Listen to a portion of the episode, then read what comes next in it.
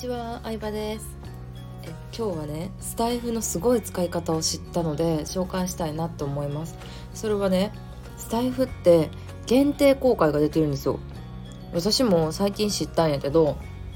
あの今こう載せてる話してる音声は全体公開になってて誰でも私のチャンネル見たら見れるようになってるんですけど実は私のチャンネルには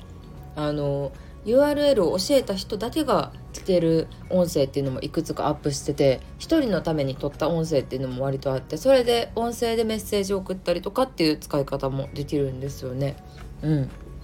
であのやり方はめっちゃ簡単で普通に収録をして、まあ、BGM つけたりとか画像つけたりとか概要欄記入したあと最後公開する前に全体に公開っていうボタンを押すとうんと、限定公開みたいな選べるところが出てくるのでそれで、えー、投稿した後にそのアドレスを、えー、音声を送りたい人にまあメールとか LINE とかで連絡するとその人だけが聞ける音声が取れるっていう感じなんですよね。うん、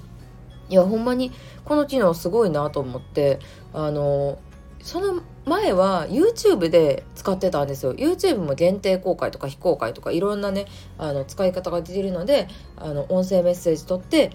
YouTube で限定公開で、えー、その人に直接送ったりしたんですけど YouTube だと後ろに画像を載せたりとかちょっとなんかまあ面倒くさいんですよね。いろんな入力するところが多くて。でもスタイフってほんとシンプルで最低限の設定しかないからあの早くまあ、パッて送れるし別にスタイフのアプリをダウンロードしてない人でもウェブバージョンで、えー、聞けるんかな？音声聞くだけやったら。うん。なので、えー、この使い方すごくいいなと思ったのでなんかもっといろいろ面白いことに使えへんかなって、えー、考えてます。うん、あとはそうだな、うん、スタイフもまだまだこう発展途上感がすごいからいろんな使い方をやっていきたいですよね。YouTube とかもさうーんなんかなんだろう。YouTube とかもさユーザーが生み出した使い方って多いと思うんですよ。なんインスタとかもそうやけど。なんか最初インスタとかそういうプラットフォームを作った人が想像してなかった使い方ってユーザーが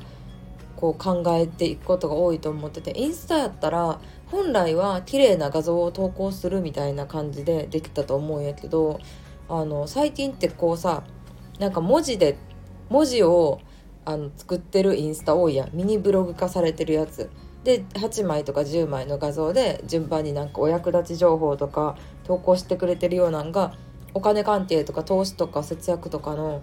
こう界隈では流行ってるんですよね。うん、顔出し、まあ、せずにこうお役立ち情報を発信するツールとしてインスタを使ってる人も多いんやけど、まあ、そんな感じでスタイフも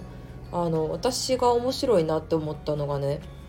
絵本の読み聞かせのえチャンネルを作ってる人がいるんですよ。うん、絵本まあ子供向け絵本の読み聞かせとかあとはえっとねなんか声いいいい声の人がなんかいろんなセリフを読んだりとかするみたいなチャンネルを配信してる人もいたりして、うん、使い方無限で結構音声って面白いなって思いました。でこんな感じで、えー、ちょっと私もスタイフを一緒に盛り上げていきたいと思うのでスタイフのアンバサダーになりたいんですよ。そう本当にこのなんかスタイフがいいなって思ったからあの限定公開できるっていうのもさなんかさ人と人とのつながりが深くなったりとかその人だけにメッセージをくれるっていうのすごい楽しいしあのスタイフの理念でもある人との深いつながり、